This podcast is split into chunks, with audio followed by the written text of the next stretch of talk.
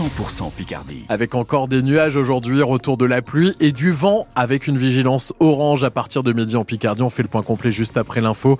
Pierre-Antoine Lefort, on poursuit notre matinale spéciale sur France Bleu Picardie en direct depuis le lycée agricole du Paraclet à Cotanchy. Plus de 550 élèves et apprentis sont formés euh, chaque année. Quels enjeux à venir pour nos agriculteurs? À deux jours du salon à Paris et après la très forte mobilisation des dernières semaines Des agriculteurs inquiets pour la profession face aux nombreuses difficultés, les normes, la pression des industriels et de la grande distribution, le coût également de l'installation particulièrement élevé. D'ailleurs, ils sont nombreux, 250 000 en France, à finalement travailler comme salariés agricoles, François Sauvestre. Après ses études au lycée amiénois du Paraclet, Antoine-Henri, 25 ans, n'a pas eu l'opportunité de reprendre la ferme de son grand-père, aujourd'hui gérée par l'un de ses cousins.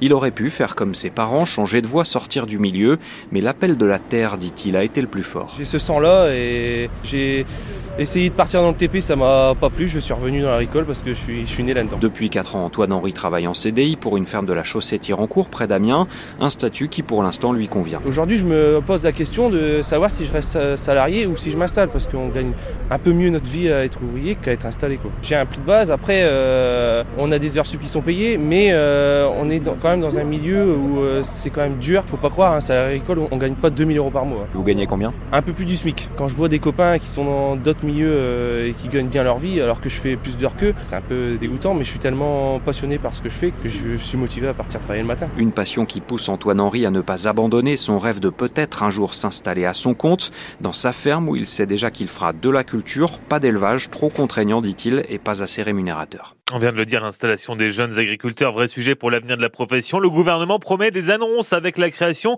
d'une maison France Service Agriculture pour faciliter la transmission et les aider dans les démarches.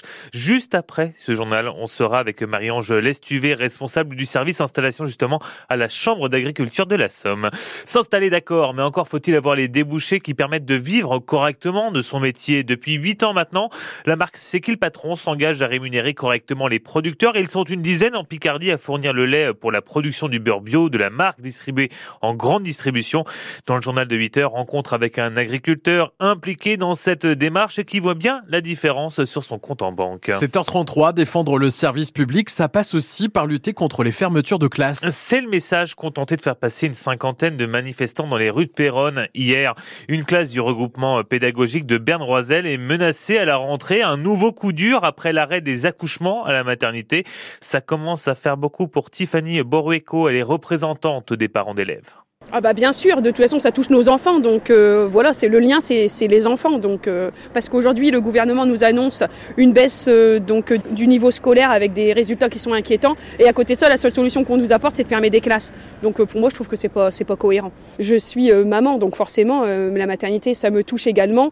Après on est dans une ville où on a la chance d'avoir l'hôpital, la maternité et d'avoir encore même dans des petites campagnes comme ça des classes, et aujourd'hui on nous supprime tout et c'est quand même dommage. Je pense que la fermeture de la maternité et la fermeture des classes et bah, c'est le service public, donc euh, forcément, euh, tout le monde est touché. Ces fermetures de classe au cœur du Conseil départemental de l'éducation nationale qui se réunit aujourd'hui au rectorat à Amiens.